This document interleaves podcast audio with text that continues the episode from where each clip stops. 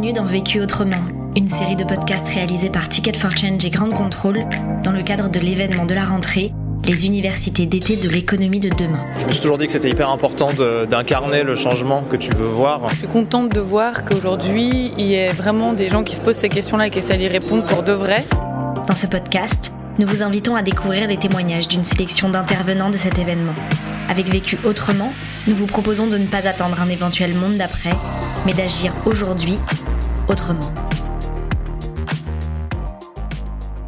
Bonjour, donc je m'appelle Cécile Fonbonne, je suis directrice des nouvelles expériences d'apprentissage chez Orange. Un de mes enjeux, c'est d'accompagner l'entreprise dans le développement de sa culture d'organisation apprenante. La question. Comment mettre en place une organisation apprenante dans une très grosse entreprise? Le vécu. Pour moi, l'organisation apprenante, c'est vraiment passer d'un mode très vertical de déclinaison des savoirs à un mode extrêmement euh, horizontal et transversal. C'est-à-dire que tout le monde euh, devient capable d'apprendre mais aussi d'enseigner. chacun est porteur de savoir pour les autres. Et puis chacun prend conscience de la nécessité d'apprendre au quotidien pour se développer. Et donc pour faire ça, je dois faire un certain nombre d'actions qui doivent permettre de, relayer cette culture d'apprentissage auprès de 160 000 personnes. C'est un sujet qui est complexe déjà par la, taille de l'entreprise. Orange, c'est une entreprise qui compte 160 000 collaborateurs dans le monde, euh, de cultures euh, et de, métiers euh, très différents. Permettre à une entreprise de cette taille-là de passer d'une culture d'apprentissage un peu classique à une culture d'organisation apprenante, ça veut dire un certain nombre de choses et moi ce que j'ai constaté quand je suis arrivée sur ce poste, c'est qu'on a déjà spontanément chez Orange une culture très forte de réseau informel entre les gens. Les gens s'entraident beaucoup, euh, les gens sont fiers de travailler chez Orange. C'est une, entreprise euh, qui développe une identité au travail assez forte. Les employés de cette entreprise, assez naturellement, se transmettent des compétences, se transmettent des savoirs, s'entraident.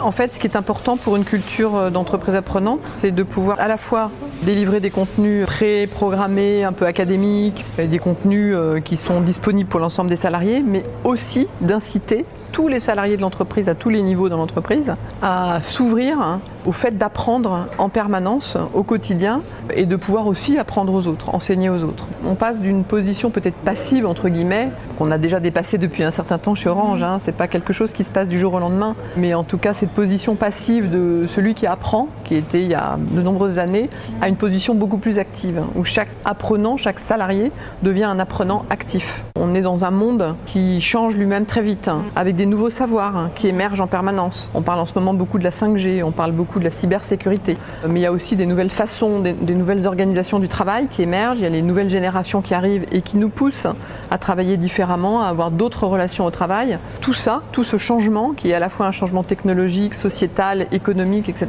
les gens doivent pouvoir euh, y faire face et eux-mêmes se transformer, transformer leur savoir. Et si on attend de faire uniquement des formations descendantes avec des programmations extrêmement rigides dans des programmes préétablis, on en a pour 100 ans en fait. Il faut aller vite. C'est extrêmement important que du coup les gens puissent aller puiser la connaissance et le savoir et la compréhension du monde euh, à tout moment de leur quotidien. Premier apprentissage. Le premier apprentissage, ce serait d'être à l'écoute la première action que j'ai mise en place quand je suis arrivée à ce poste, ça faisait quelques semaines que j'étais là, je suis allée euh, visiter nos, nos collègues de Orange en Pologne et j'ai travaillé toute une journée avec nos équipes de formation sur ce que signifiait pour eux l'entreprise apprenante, l'organisation apprenante. Donc moi qui venais d'un environnement plutôt franco-français, j'ai été confrontée très vite à une culture différente de la nôtre pour vraiment essayer de, comprendre ce que eux attendaient de l'entreprise apprenante.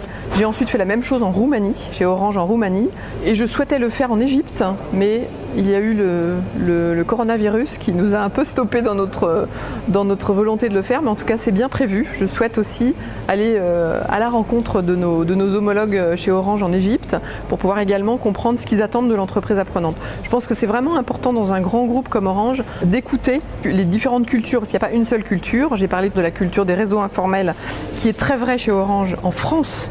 Mais à l'international, je dois prendre le temps d'un peu mieux euh, connaître et comprendre ces cultures. Je disais tout à l'heure que chez Orange, il y a une tradition, une culture du réseau informel. Nous, on s'est vraiment appuyé là-dessus, sur ces réseaux informels, pour encourager des réseaux de pairs, des ambassadeurs, des facilitateurs internes qui vont eux-mêmes à leur niveau, en plus de leur, euh, enfin sur leur temps de travail, mais en plus de leur travail euh, habituel. Favoriser le co-développement localement, euh, faire des ateliers de développement. Par exemple, il y a quelques années, on a créé un réseau d'ambassadeurs digitaux.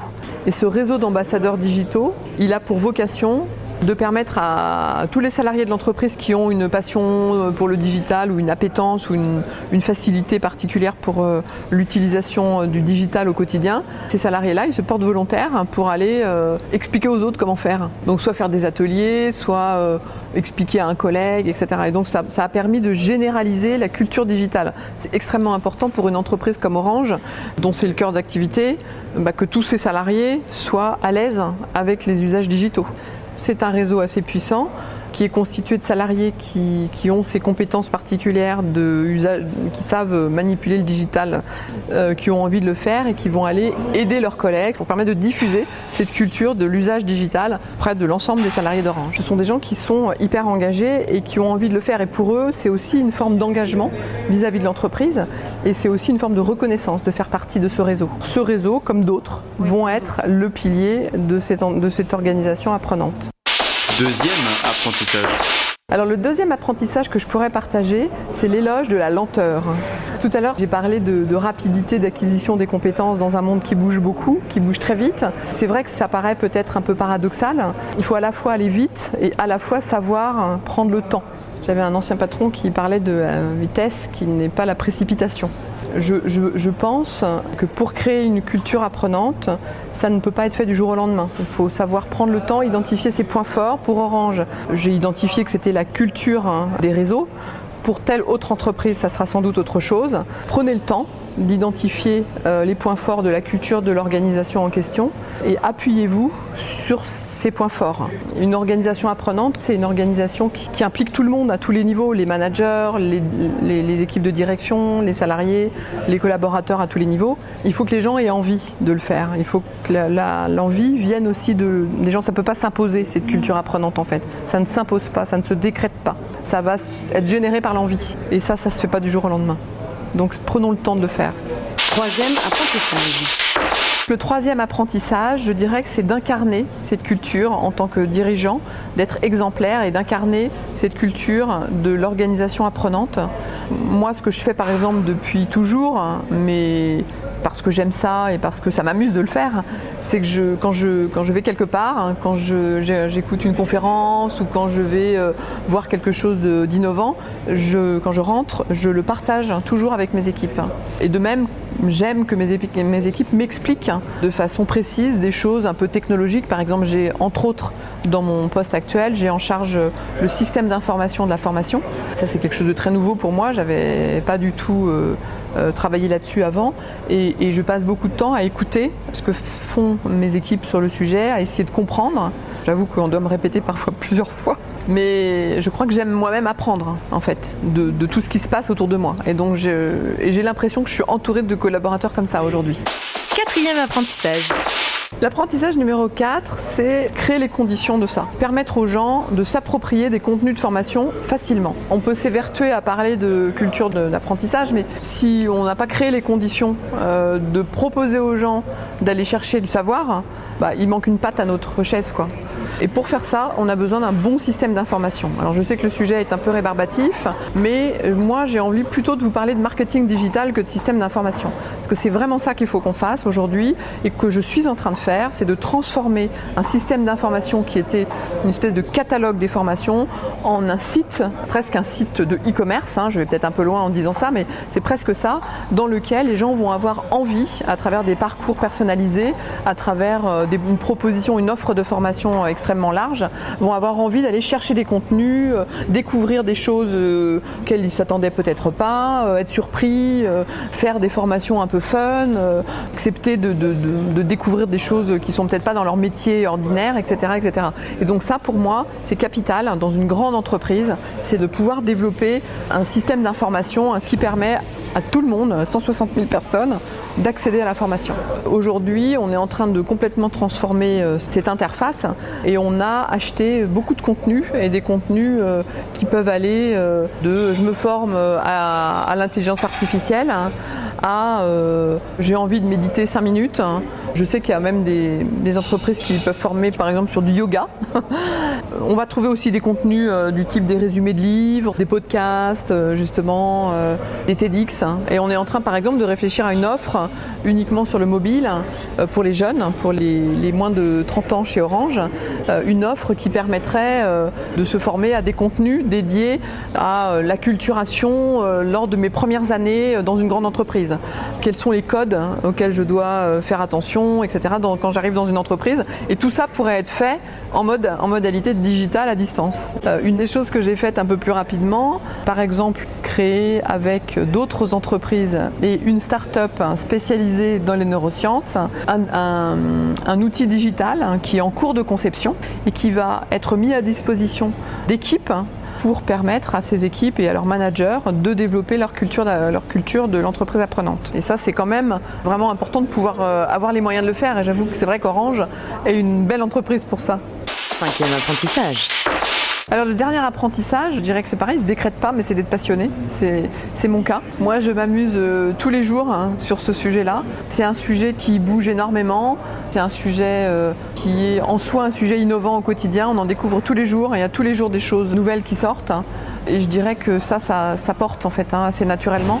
Il faut être passionné par, ce sujet-là, je crois. Sinon, ça ne marche pas. L'autre question. Une des questions que j'ai actuellement, c'est après la période que nous venons de vivre, d'énormes crises sanitaires, qu'est-ce qui va faire revenir les gens en salle de formation? Vécu autrement, un podcast réalisé par Ticket for Change et Grande Contrôle dans le cadre des universités d'été de l'économie de demain. Aux côtés de notre intervenant, c'était des centaines d'acteurs de changement qui étaient présents à cet événement pour ne pas attendre un éventuel monde d'après, mais agir aujourd'hui autrement. On vous en fait découvrir quelques-uns. On est une start-up, euh, on est créateur d'applications et là on est sur un projet en fait euh, qui va impacter euh, le transport sanitaire ainsi que la lutte contre la fraude à la sécurité sociale. Et en même temps, on a rajouté un volet Covid, un volet intelligence artificielle et un volet inclusion.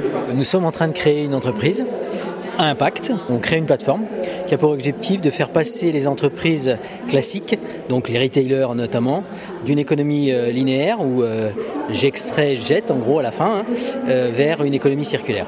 Et donc on travaille à la fois sur des thèmes de, de plateformes numériques sur le marché de l'occasion, puisqu'on veut les remettre sur ce marché-là, mais également sur des problématiques de mesure de l'impact de chacun des gestes justement sur ce marché-là.